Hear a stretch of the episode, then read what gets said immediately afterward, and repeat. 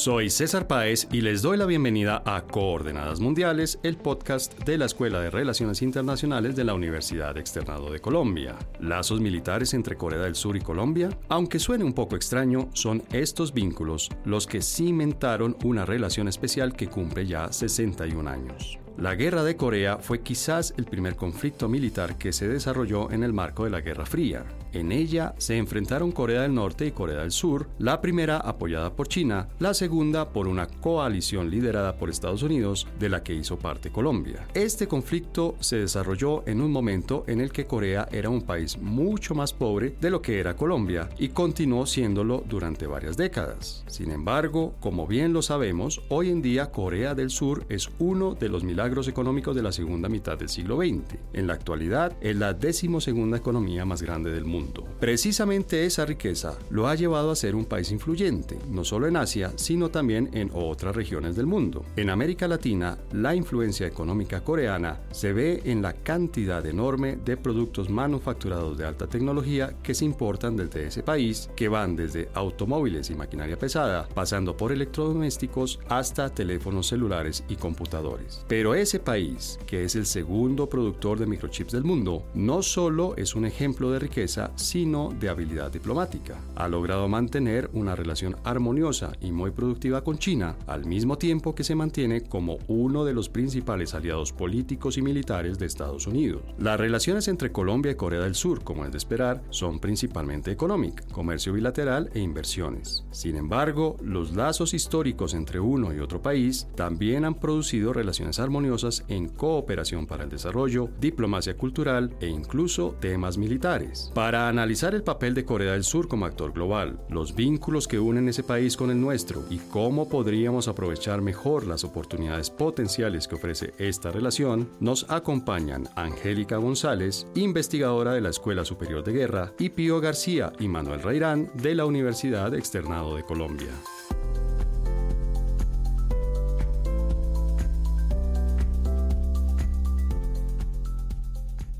Bueno, pues muchísimas gracias a Angélica María González por estar con nosotros hoy en este episodio de Coordenadas Mundiales dedicado a Corea. Hola Angélica. Buenas tardes, ¿cómo estás? A nuestro profe Pío García. Hola Pío, ¿cómo estás? Buenas tardes, César, cuánto gusto. Y por supuesto a nuestro colega, profe también, Manuel Reirán. Hola Manuel. Hola César y todos los colegas que nos acompañan y a todos los radioescuchas. Muchas gracias por estar aquí. Bueno, les propongo que entremos en materia. Muy bien. Bueno, Corea del Sur obviamente ha tenido un desarrollo económico impresionante que lo ha llevado a ser hoy en día un país rico, uno de los países ricos del mundo, y con la riqueza y el desarrollo económico, pues también obviamente ha aumentado su, su influencia y su importancia en el contexto internacional. Hoy en día, Angélica, ¿cómo podríamos describir la magnitud de las relaciones entre Corea del Sur y América Latina? ¿Qué tan eh, dinámicas son? ¿Qué tan importantes son para uno y otro lado? Bueno, digamos que en materia militar, en materia de seguridad y defensa, que es el tema que manejo, podríamos decir que la relación de Corea del Sur con Colombia en específico es bastante buena. Inicia con la participación de Colombia en la guerra de Corea, inicia con una participación que es eh, netamente de carácter militar, pues directamente con Corea. Inicia también porque Colombia veía que Estados Unidos lo podía apoyar en materia de profesionalización de fuerzas militares. Sin embargo, esto trascendió y gracias en este momento a que Corea del Sur ha visto como un aliado estratégico en la región a Colombia, tenemos una gran relación. Esta relación actualmente cuenta con proyectos de cooperación en materia de lucha contra el terrorismo, de fortalecimiento en la industria militar, eh, de intercambio de información y cooperación de misiones de paz. Y mm, esto es algo que podemos ver ha beneficiado bastante a ambas naciones, en especial a Colombia. Vivo, entonces la relación, según lo que nos, nos cuenta Angélica, tiene un origen muy puntual y muy específico que es la guerra de Corea. A partir de allí, y, y pues Angélica también nos explica, se, se, desarrolla una relación que tiene que ver con temas de seguridad, temas militares. ¿En qué momento, digamos, se abre la relación a otros temas, eh, por ejemplo, económicos? Sí, César, como lo señalas y como indicaba eh, Angélica, la relación de Colombia con Corea se remonta a una relación coyuntural sui generis a comienzos de la década de los 50 por la participación de la guerra en Corea, eh, haciendo eco al llamado de las Naciones Unidas para participar allá, pero especialmente por el liderazgo de Estados Unidos en esa guerra que es ya una de las primeras guerras de la Guerra Fría, un enfrentamiento entre bloques en un tercer espacio. Pasó más o menos una década después de ese acontecimiento para que se empezaran a tejer unas relaciones entre ambos países mucho más densas y eh, más allá del componente puramente eh, militar y hasta anecdótico, porque pues Colombia fue y la presidencia en ese momento de Laureano Gómez lo que quería era entrenar a las tropas colombianas en, para la guerra interna. En 1962, casi una década después, es cuando ya empiezan formalizadas las relaciones entre ambos con el reconocimiento diplomático y ya participación de ambos en Naciones Unidas y ya con el reconocimiento diplomático, apertura de embajadas y comienzo de una agenda interesante en lo económico, en lo comercial, porque la relación con Corea va a la sombra de una relación ya muy eh, fructífera con Japón eh, por esa época, comienzos de los años 60. Japón ya estaba madurando su relación internacional y entre esas una buena relación económica con Colombia. Y Manuel, ah, pues eh, ya nos, nos dicen Angélica y Pío pues, la importancia de la relación con Corea. Pío menciona también obviamente la relación con Japón. Creo que todos podemos tener una idea de lo importante que es la relación con China. Además de esos tres países, ¿hay algún otro país que sea, digamos, importante en el sentido de que tiene una relación eh, dinámica, una relación cuantitativa y cualitativamente importante con, con, los países de América Latina, específicamente con Colombia, o, o, son esos tres países y el resto de países de la región del Asia-Pacífico realmente tienen poco contacto con nosotros? Sí, lastimosamente, en, digamos, eh, la política exterior colombiana ha sido muy eh, limitada en ese sentido. Creo que eso también se debe a todo lo, lo que fue la doctrina Polum, esta doctrina de Marco Fidel Suárez, en donde es mirar a la estrella del norte y que creo que eso claramente ha tenido un impacto en que Colombia no pueda, haya podido desarrollar, digamos, otro tipo de relaciones en otras partes del mundo. Y eso es evidencia en que Colombia eh, hasta ahora esté abriendo, bueno, con Corea del Sur su tratado de libre comercio más allá también de lo coyuntural en términos militares, en lo económico con Corea del Sur, con un tratado de libre comercio que ha sido importante, digamos, en el sentido de abrir un espacio económico y el segundo que creo que ha sido lo máximo, pero que Colombia aún le falta mucho por trabajar, es la Alianza del Pacífico, ¿no? Esta alianza que, que está en diferentes países de América Latina y que tienen una proyección hacia Asia, eh, pero que Colombia sigue siendo uno de los países más limitados en términos de sus procesos económicos con otros países de esta región del mundo. O sea que estamos todavía lejos de aprovechar todo el potencial que nos puede ofrecer eh, económicamente, comercialmente. Sin duda alguna, y eso en parte se debe porque Colombia tampoco ha requerido. Hay unos factores históricos que más adelante los podemos abordar en términos del desarrollo económico, eh, unos factores históricos y unos elementos también, yo creo que de voluntad política y no sé si de concientización de los líderes eh, políticos de Colombia de la importancia, por ejemplo, del Pacífico y de Asia.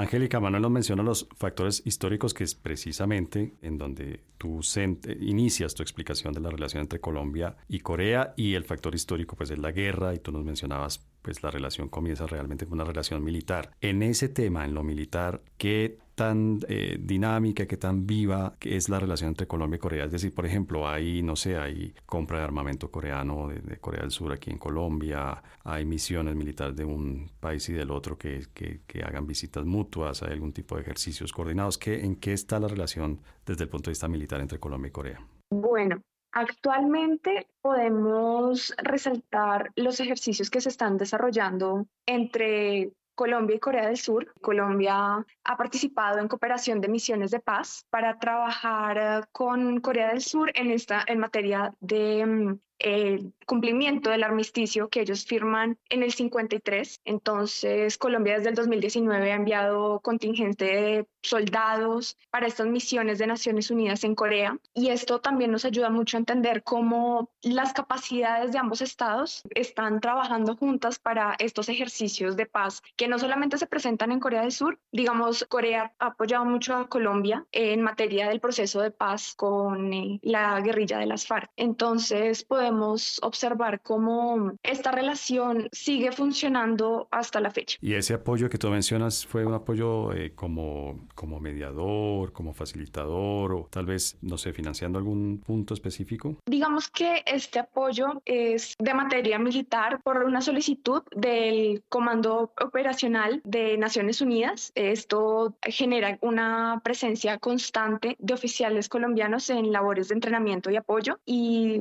es para esto, para hacer cumplir el acuerdo de armisticio. Ok, eso es interesante. Yo la verdad es la primera noticia que tengo al respecto. Pío, sobre el tema comercial y económico, ¿qué tan importante es Corea del Sur para Colombia? Temas, digamos, de inversiones o de importaciones, de exportaciones. Sí, eh, Corea del Sur venía ampliando su radio de acción en Colombia desde los años 70, cuando ya logró su industrialización y empezaron a llegar marcas, autos, equipos coreanos, ascensores, etcétera, equipos eh, ya de industria mayor, eh, como digo, a la sombra de lo que ya era un comercio mucho más sólido con Japón. Con el Tratado de Libre Comercio de hace 10 años fue firmado y que empezó a ser vigente desde el 2016, eh, la expansión en el comercio ha sido notable, más o menos de un 30%, tanto de importaciones que Colombia hace de Corea como de exportaciones que realiza a ese mercado. Sobre los bienes que ya se venían dando, de, por ejemplo, café o bananos, etcétera, Colombia ha ido aumentando su capacidad de exportación de bienes. No ha habido un sustancial cambio en el patrón de comercio porque Colombia tiene una relación complementaria con eh, Corea de bienes básicos y alimentos a cambio de bienes industriales y equipos. Eso antes del Tratado Libre de Comercio ya se daba y ha sido continuado con el Tratado Libre de Comercio. Pero ha habido facilidades del tratado para el arribo de bienes de ambos países en sus respectivos mercados. Y Ahora bien, perdón que te interrumpa, Pío, pero por la cifra que nos das, es un Tratado de Libre Comercio que se ha aprovechado de lado y lado. Que se ha aprovechado de lado y lado. Se ha aprovechado de lado y lado, es decir, es un tratado que sí ha expandido el comercio binacional. Sí, eso es lo que, lo que dije, que ha sido provechoso para ambos lados porque ambos países han aumentado sus exportaciones. El potencial es muy grande porque eh, los recursos de coreanos para instalar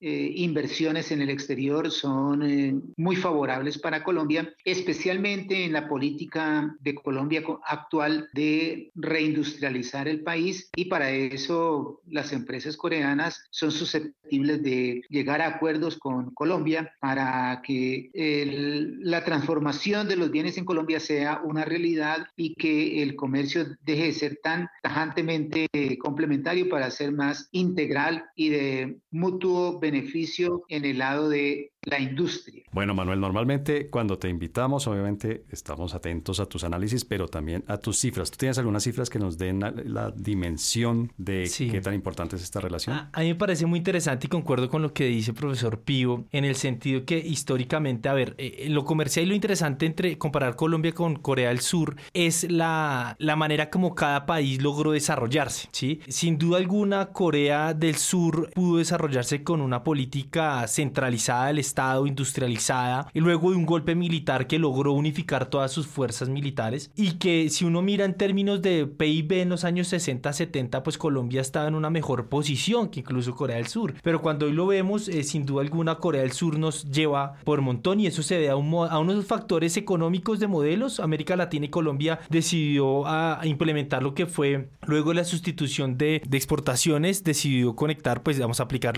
todo lo que fue el neoliberalismo y que muy distinto a Corea del Sur, eso le permitió a Corea del Sur eh, fortalecer sus sectores económicos. Ya, ya voy dando un poquito más de cifras, pero me gustaría darles como ese contexto. Otro elemento que me parece muy importante es el conflicto interno de Colombia también ha afectado de manera estructural el comercio. Entonces, mientras que, por ejemplo, el PIB de, de, Corea del Sur y Corea del Norte, de Corea del Sur, perdón, y Colombia, Colombia era mucho más alto, el de hoy, pues Corea del Sur nos, nos lleva por alto rango. Para dar un ejemplo, el, el PIB per cápita por ejemplo, de Corea del Sur hoy está más o menos en 35 mil millones de dólares, mientras el de Colombia son 6 mil millones de dólares. Luego eso pues evidencia que... ¿Puedes, ¿Puedes repetir, por favor, esa cifra? Claro, el de el PIB per cápita de Corea del Sur es de 35 mil millones de dólares, mientras que el de... 35 mil dólares. Sí, dólares, millones de dólares. Miles de dólares. Ah, miles de dólares, eso. Mientras, sí, tienes razón. Y Colombia tiene 6 mil eh, oh, de tan solo PIB per cápita. Casi seis veces más. Exactamente. Entonces, Eso se, evidencia que claramente pues eh, Colombia pues ha quedado rezagado, rezagado frente a eso. Eh, si miramos lo que sí es cierto es que por ejemplo antes del Tratado de Libre Comercio Colombia tenía una balanza comercial negativa frente a Corea del Sur, es decir que exportaba menos de lo que importaba de, de Corea del Sur y eso pues ha, ha, podido reducirse en gran cantidad. Ahora eso no deja de, de preocupar en la medida que Colombia sigue exportando materia prima y para terminar y darte otro dato, otro elemento que no se ha podido fortalecer en Colombia es, por ejemplo, la formación brutal capital porcentualmente del PIB. ¿Eso qué quiere decir? Es em, temas de carreteras, hospitales, es decir, cuánto el PIB se invierte en estos elementos que son fundamentales y estructurales para el comercio. ¿Tienes cifras de eso? Sí, y por ejemplo, Corea, no Corea las del digas, Sur. Manuel, mira, mantengamos el ánimo de la gente que nos escucha. Obviamente las di las cifras. Corea del. Sur, eh, por No ejemplo, de su. PIB el 32% es formación bruta de capital, es decir, hospitales, carreteras, ¿no? toda esta infraestructura, mientras que con Co- Colombia tan solo tiene el 19%. Y eso claramente nos ha dificultado poder desarrollar ese comercio. Eso uno. Y segundo, que nos hemos limitado siempre a la exportación de materias primas, mientras que importamos productos de manufacturados eh, de valor agregado eh, de Corea, de Corea del Sur y que obviamente eso tiene un desequilibrio también en la balanza comercial, sin desconocer que hemos cerrado la brecha de la balanza comercial entre ambos países. Bueno, ya con esto tenemos un, obviamente un panorama y una visión de lo que es Corea económicamente, comercialmente, en términos de inversión también, por supuesto, y de todas las capacidades que ha desarrollado en todo este tiempo que ha logrado convertirse en una economía realmente desarrollada. En términos políticos, Angélica, ¿qué tan importante es Corea del Sur? Porque además sabemos que está en una región en la que hay unas relaciones tensas, en las que hay unas relaciones que en cualquier momento, por ejemplo, podrían reactivar la guerra que no terminó oficialmente, formalmente, con Corea del Norte. ¿Qué tan importante es Corea del Sur como actor político internacional y en eso qué tanto necesita, digamos, tener buenas relaciones con países como Colombia? Bueno, digamos que podemos hacer un pequeño análisis de cómo es la dinámica de Corea del Sur frente a Corea del Norte y también cómo es la dinámica del conflicto interno que tenemos en Colombia. Podemos afirmar que estas dinámicas han sido muy similares, iniciaron casi por la misma época y esto ha hecho que ambos estados tengan una obligación de desarrollar su industria militar, de desarrollar eh, su sector de seguridad y defensa. Y esto hace que nosotros podamos retroalimentar todas estas necesidades que tenemos, todas estas dinámicas que hemos desarrollado y que hemos construido y apoyarnos mutuamente. En materia de seguridad y defensa se han desarrollado muchas capacidades por parte de Corea del Sur. Vemos que actualmente pues tienen una de las mejores industrias militares. Ellos han crecido mucho en los últimos cinco años, pasaron de ser una de las menores industrias a ser la octava, tienen un 2.8% de exportaciones de armas y también esto les ha ayudado bastante porque generaron acuerdos con actores de la OTAN. Son el único estado que no es partícipe de la OTAN que tiene acuerdos eh, comerciales en materia de industria militar con ellos. Entonces, digamos que eso y que ellos hayan establecido tan buenas relaciones pues con Corea del Norte, que sepan manejar muy bien cómo está funcionando esa dinámica de conflicto y hayan mantenido como un cese bilateral por tantos años, eso también le ayuda mucho a Colombia para entender cómo funcionan las dinámicas del conflicto y cómo podrían trabajar juntos para mejorar la experiencia de Colombia a nivel interno. Bueno, a partir de eso que nos dice Angélica Pío, yo quisiera eh, que por favor nos expliques cómo funciona la relación de Corea del Sur con sus vecinos. Es decir, sabemos que Corea del Sur es, una democracia en plena funcionamiento, es decir, es una democracia con todos los, los factores que hacen que una democracia sea funcional y real. Y sabemos, por supuesto, que su vecino del norte no es precisamente, sus vecinos del norte no son precisamente democracias, ¿no? Es decir, estoy hablando, por supuesto, de Corea del Norte, pero también estoy hablando de China e incluso de, las, de la región, estoy hablando de otros países como Rusia, Vietnam. ¿Cómo logra Corea del Sur, cómo logra la Corea manejar sus relaciones internacionales en esa región en la que realmente no es fácil hacerlo? ¿Logra, se lleva bien con todos sus vecinos, con todos los eh, actores importantes de la región? Gracias, César. Sí, claro, con todo gusto. Hay que distinguir entonces tres tipos de vecinos. En primer lugar es el vecino y, y pueblo hermano, que es Corea del Norte, cuyas características de relación acaba de explicar Angélica. Son de un armisticio que se mantiene y de permanente tensión por eh, lo que representan desarrollos de armas en ambos lados, por la cooperación militar de Corea del Sur con Estados Unidos, que para mm, Corea del Norte es una provocación permanente. Ese es el primer vecino y gran vecino. Otros dos o tres grandes grandes vecinos son Japón, Rusia y China. Ese grupo de segunda instancia son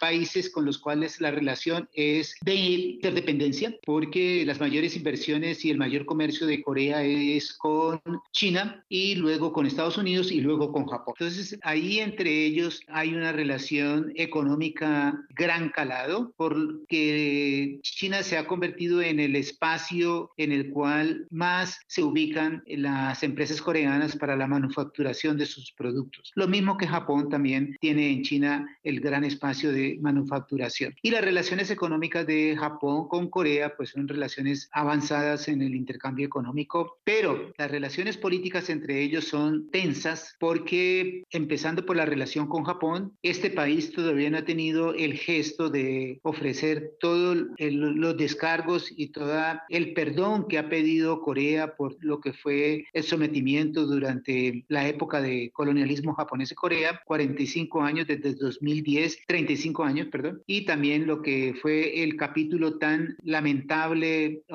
horroroso de la esclavitud de mujeres coreanas para el ejército japonés. La relación con China es una relación también tensa, a pesar de ese fundamento económico tan notable, porque hay diferencia de modelos políticos, hay diferencia de ubicación en el juego estratégico global, donde en los últimos años Corea, en los dos últimos años con la nueva presidencia del presidente Yoon, ese eh, incremento de alianza con Estados Unidos en lo militar, pues ha exacerbado lo que es la crítica de China frente a Corea y frente a Estados Unidos, porque ve como movimientos en su contra. Y ya la semana pasada estuvieron en, en Estados Unidos el primer ministro de Japón y el, primer el presidente de China en, hablando con la presidencia de Estados Unidos sobre toda esa cooperación militar. El otro socio de esa categoría de vecinos es Rusia, con el cual hay una relación económica importante porque Corea del Sur es un país que depende completamente de combustibles importados y gran proveedor de, para ese mercado es precisamente Rusia en cuestiones de gas y de petróleo. El tercer grupo de vecinos son los vecinos que ya están un poco más lejos, como son los del sudeste asiático, Vietnam, Corea, Tailandia, etcétera, hasta la misma India,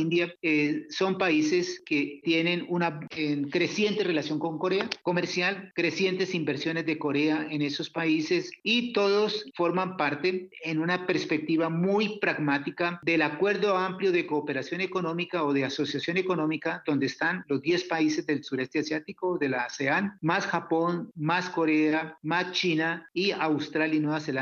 Ese es el acuerdo comercial más grande del mundo. Esas son en síntesis las relaciones de Corea del Sur con sus vecinos. Bueno, pero además una síntesis bio súper completa, ¿no? es decir, Carita Feliz, cinco aclamado, una, una muy buena síntesis y que nos deja un mapa muy claro de las relaciones en la región. Y quisiera preguntarle a Manuel sobre un, eh, uno de esos actores que tú mencionaste en ese análisis tan claro, Pío. Manuel, la relación con Estados Unidos. Corea es uno de los grandes aliados, obviamente también por razones históricas de las que hemos hablado aquí al comienzo de este segmento de la guerra, de la llamada guerra de Corea, o de la guerra que se conoce como la guerra de Corea. ¿Cómo es la relación hoy en día con, con Estados Unidos? ¿Cómo logra Corea hacer ese, ese malabar, ese equilibrio de seguir siendo uno de los BFFs de Estados Unidos en esa región donde no es precisamente algo que facilite la relación con los vecinos? Sí, yo creo que aquí se puede entender como una relación de retroalimentación para ambos, favorable, en la medida que, primero por un hecho histórico estructural, es decir, la guerra de la Corea, donde Corea del Sur recibió el apoyo de Estados Unidos y que eso claramente pues eh, construye vínculos con Estados Unidos y que además garantías también para Corea del Sur con Estados Unidos. Entonces ahí hay un primer acercamiento, un primer relacionamiento entre Corea del Sur y Estados Unidos para contener, digamos, como lo decía muy bien el profesor Pío y, Angélica frente al tema de Corea del Norte y que además eh, colinda también con Rusia, ¿no? Es decir, todo este, todo este sector, esta región que tiene presiones por diferentes actores y que obviamente eso a Corea del Sur le conviene que Estados Unidos tenga un respaldo, pero también para Estados Unidos la región es algo eh, de suma importancia y eso pues se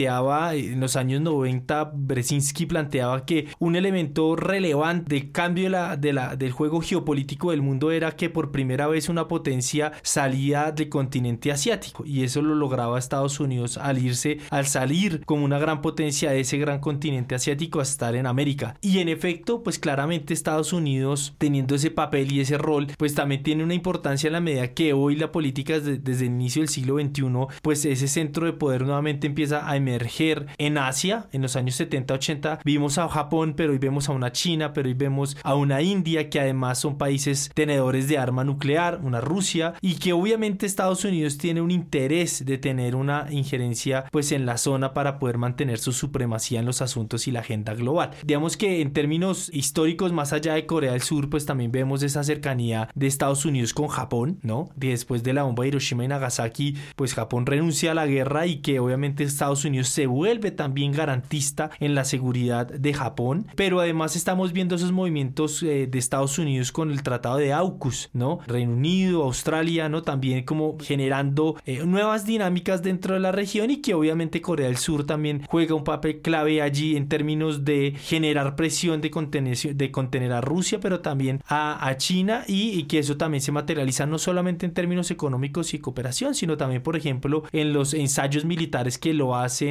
periódicamente fuerzas militares de Corea del Sur y Estados Unidos. Bien, muchas gracias. Bueno, pues cada vez que uno piensa en, que Colombia a veces tiene problemas con sus vecinos y, y piensa uno, oh, es un problema grave esto de estar en este vecindario, recuerden en dónde está Corea del Sur y quién es su vecino, sus dos vecinos más próximos.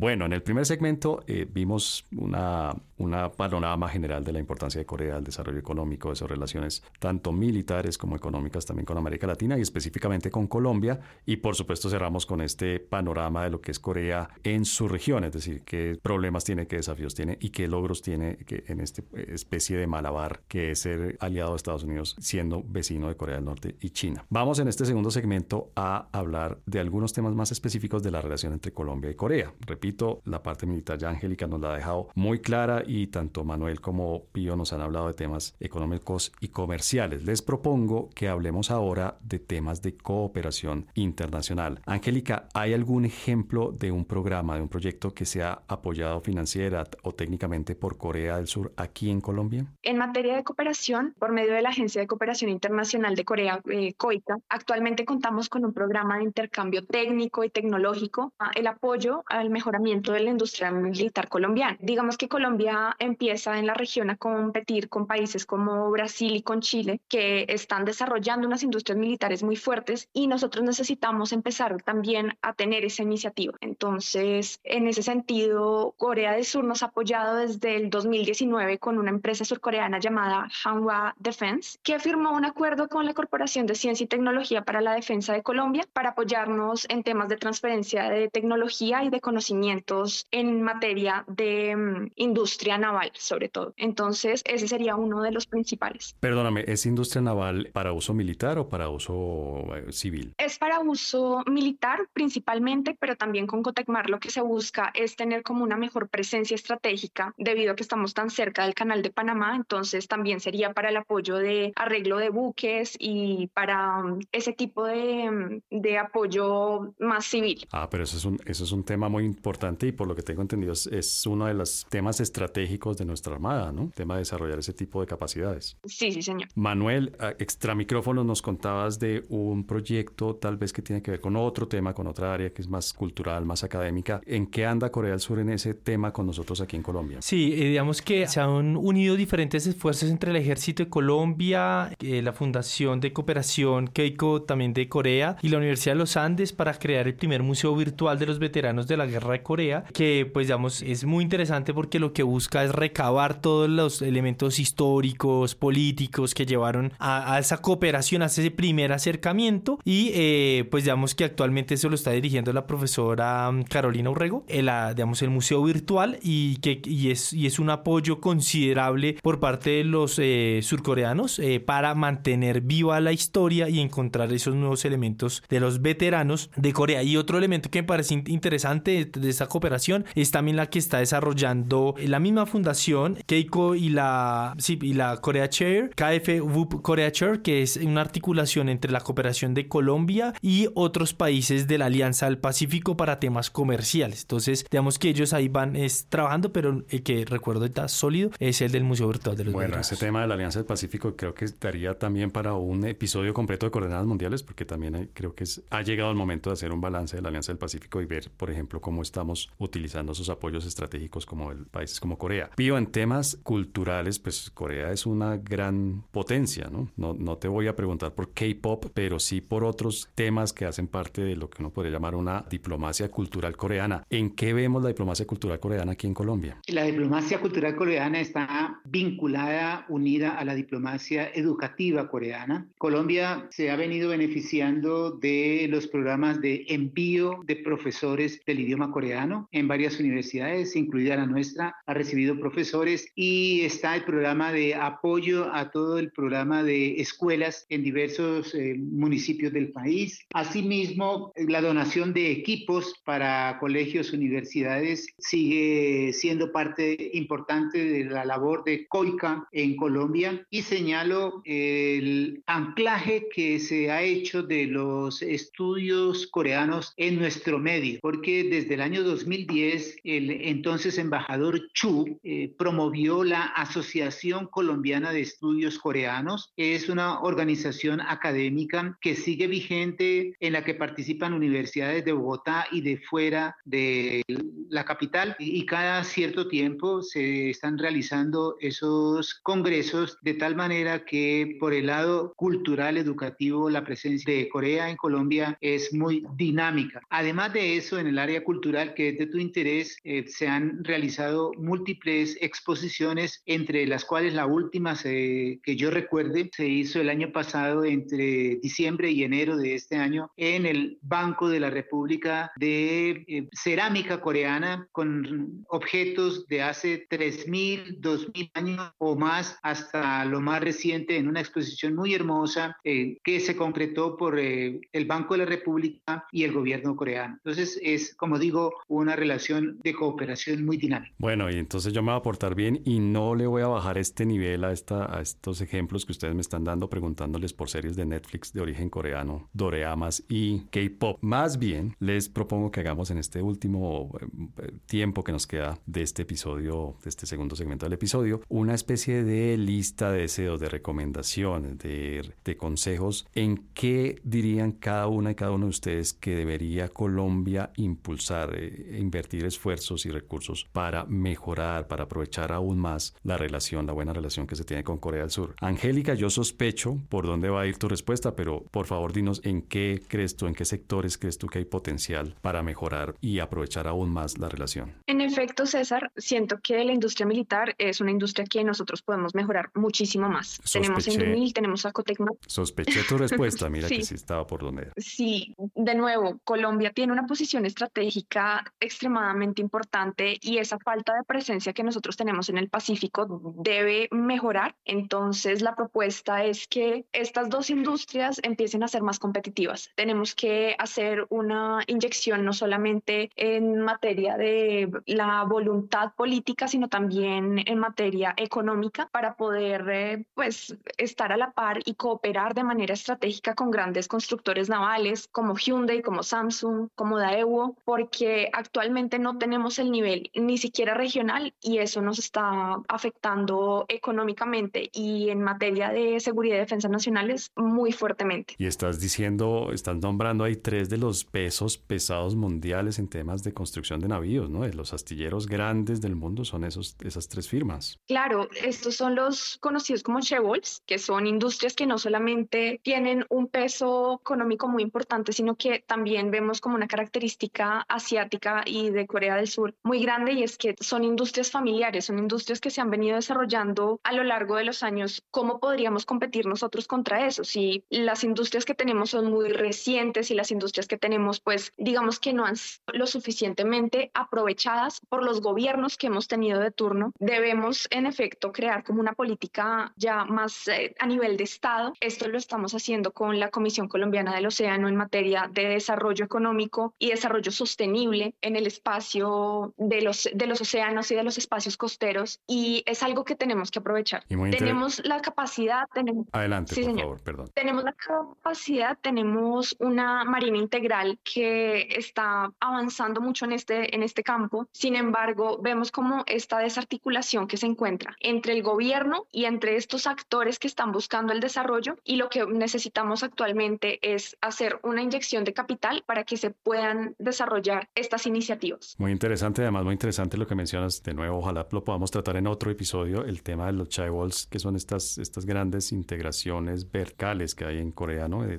que de la misma empresa Samsung, por decir un ejemplo que conocemos bien aquí, que hace desde microchips, procesadores, obviamente teléfonos celulares, hasta maquinaria pesada y dentro de eso, pues por supuesto, grandes barcos de, de carga. Pío, ¿cuál sería tu aporte a esta lista de deseos? ¿Cuál sería tu recomendación para, para aprovechar más la relación con Corea del Sur? Sí, César, con mucho gusto. A mí me parece que el gran aporte que Colombia puede buscar por parte de Corea es la inserción de Colombia en el dominio tecnológico. Corea es una potencia tecnológica en todos los campos, desde la eh, software hasta microchips y la economía digital. Colombia debe encauzar para su plan de desarrollo la incorporación de tecnología de cooperación en el área tecnológica, de apertura de empresas coreanas en Colombia para dirigir recursos con el apoyo del gobierno central a ciertas áreas, además de la señalada por Angélica, yo diría que la agroindustria, porque la productividad en Colombia necesita transformarse, abandonando los viejos patrones productivos gracias a la incorporación de biotecnología, por ejemplo, o la eliminación progresiva de pesticidas y controles tradicionales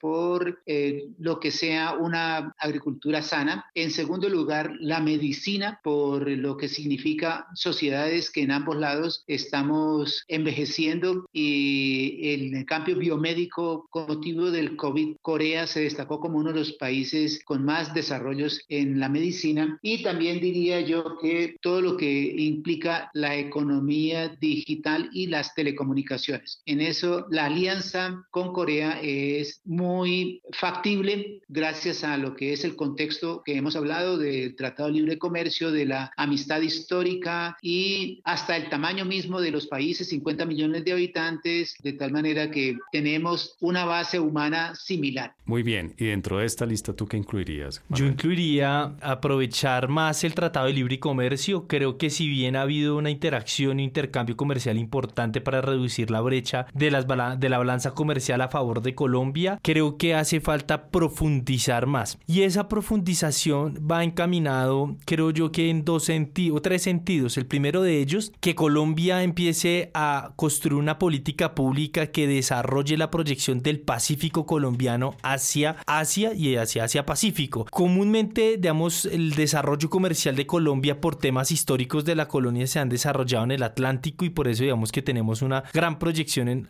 en, esa, en esa zona o en esa región de Colombia. No obstante, históricamente hemos dejado muy descuidada esta zona del Pacífico y el único puerto pues allí es Buenaventura, que cuando nosotros lo comparamos, por ejemplo, con el de México, Perú, pues eh, Chile, pues claramente nos llevan años luz. Entonces creo yo que aquí tiene que haber una voluntad política para desarrollar esos puertos. Dos, que está muy atado a eso, en ese mismo primer punto, es desarrollar las carreteras y la infraestructura para poder comerciar más. Eh, Colombia, no solamente con Corea del Norte, Corea del Sur, sino con Asia Pacífico en general, pero en, términos específicos, aprovechar más el Tratado de Libre Comercio. Un segundo elemento que me parece importante y que, digamos, se, se ha demostrado en diferentes estudios por la Cámara de Comercio es la dificultad con el idioma. Tenemos un acuerdo comercial con Corea del Sur, pero digamos que no existe una profundización, una concientización y un acercamiento por parte del Estado a los empresarios y hacia la sociedad civil para que tengamos una mayor proyección y una mayor participación con Corea del Sur. Entonces el idioma sigue siendo un papel que juega relevancia eh, en esta interacción y que creo que es pertinente mencionarlo. Obviamente esto también con el idioma va articulado con el tema cultural. Y un tercer punto y no menos importante es que si bien se han reducido los aranceles para comerciar, digamos que Corea del Sur sigue siendo muy celoso en algunos sectores en los que Colombia ha intentado importar o exportar y se ha dificultado en términos de elementos fitosanitarios. No hay que olvidar que Corea del Sur es un país muy importante en términos de la producción del maquillaje y que ha sido difícil, por ejemplo, la importación de muchos de estos productos a Colombia, así como también algunos productos agropecuarios o ¿sí? Eh, de Colombia que son difíciles para llevar a Corea del Sur. Entonces creo que hay que tener una política pública interna que fortalezca esa infraestructura de Colombia para tener mayor proyección hacia Corea del Sur y hacia Asia Pacífico, mejorar el idioma y tercero, revisar que realmente esas tarifas, todos estos temas fitosanitarios, barreras se hayan reducido y que Corea del Sur también colabore en, ese, en este tipo de aspectos. Bueno, yo voy a también a dar mi aporte. Yo quisiera más comida coreana y más bebidas coreanas, que me parece que es una de las cocinas asiáticas más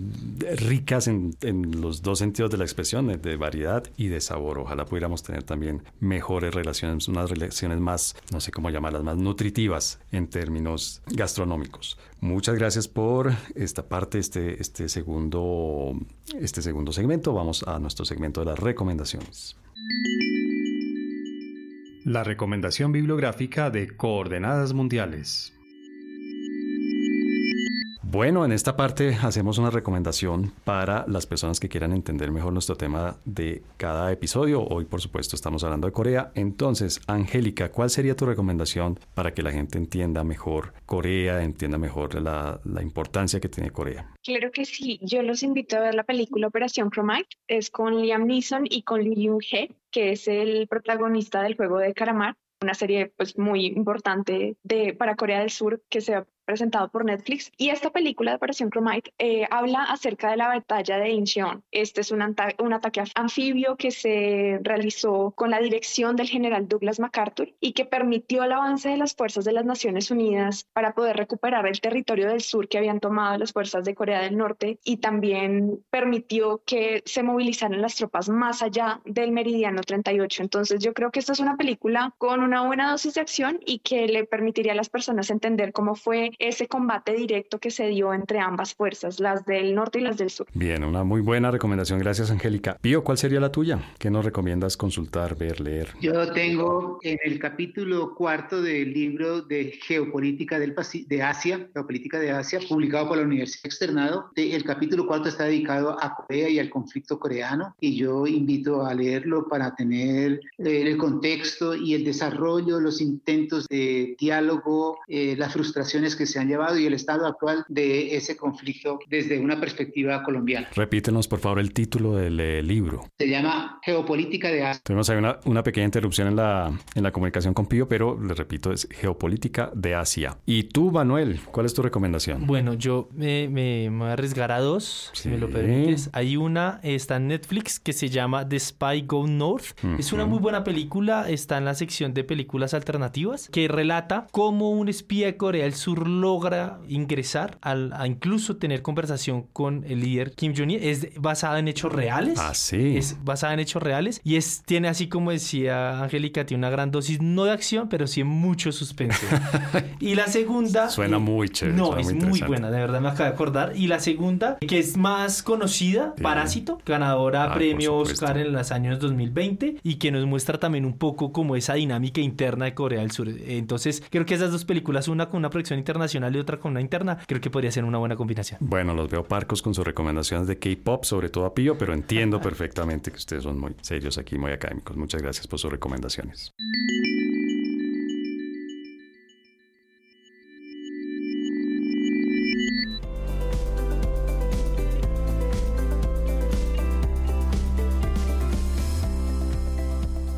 Bueno, se pasa casi una hora hablando de, por supuesto, un país que es muy interesante por múltiples razones, por la manera como se desarrolló económicamente, por la manera del proceso histórico y político que ha tenido en el siglo XX y ni hablar de ahí hacia atrás, por lo menos 20 siglos más. Y, por supuesto, un país que es muy importante para Colombia por todas las razones que ustedes hoy muy generosamente nos han explicado. Entonces, pues espero que pronto podamos volver a hablar de Corea con otros temas que estuvimos mencionando allí que estaban, estaban eh, dando pie para un episodio completo. Por ahora me despido, Angélica María. Muchas gracias por habernos acompañado hoy en Coordenadas Mundiales. Muchísimas gracias por la invitación. Pío, pues el, uno de los grandes expertos, no voy a decir el gran experto porque no quiero parecer excesivamente elogioso, pero creo, Pío, que por supuesto eres uno de los grandes expertos en Asia, en Asia Pacífico que hay en Colombia. Gracias por acompañarnos con esa, ese conocimiento, esa experticia que tienes. Con todo gusto, César. Muchas gracias. Y por supuesto a Manuel, el profe Manuel. Gracias, Manuel, por venir. Gracias por, por darnos tu análisis y también, obviamente, darnos esos elementos cuantitativos de cifras que siempre son bienvenidos y bueno, pues espero que podamos hablar muy pronto nuevamente de Corea del Sur, de Asia Pacífico y de todos estos temas que pudimos tratar hoy en este episodio de Coordenadas Mundiales. Agradezco por supuesto a todas las personas que nos están escuchando, agradezco eh, como siempre a nuestro productor Rafael Piñeros y a nuestro técnico de grabación y edición Javier Villamil. Muchas, muchas gracias.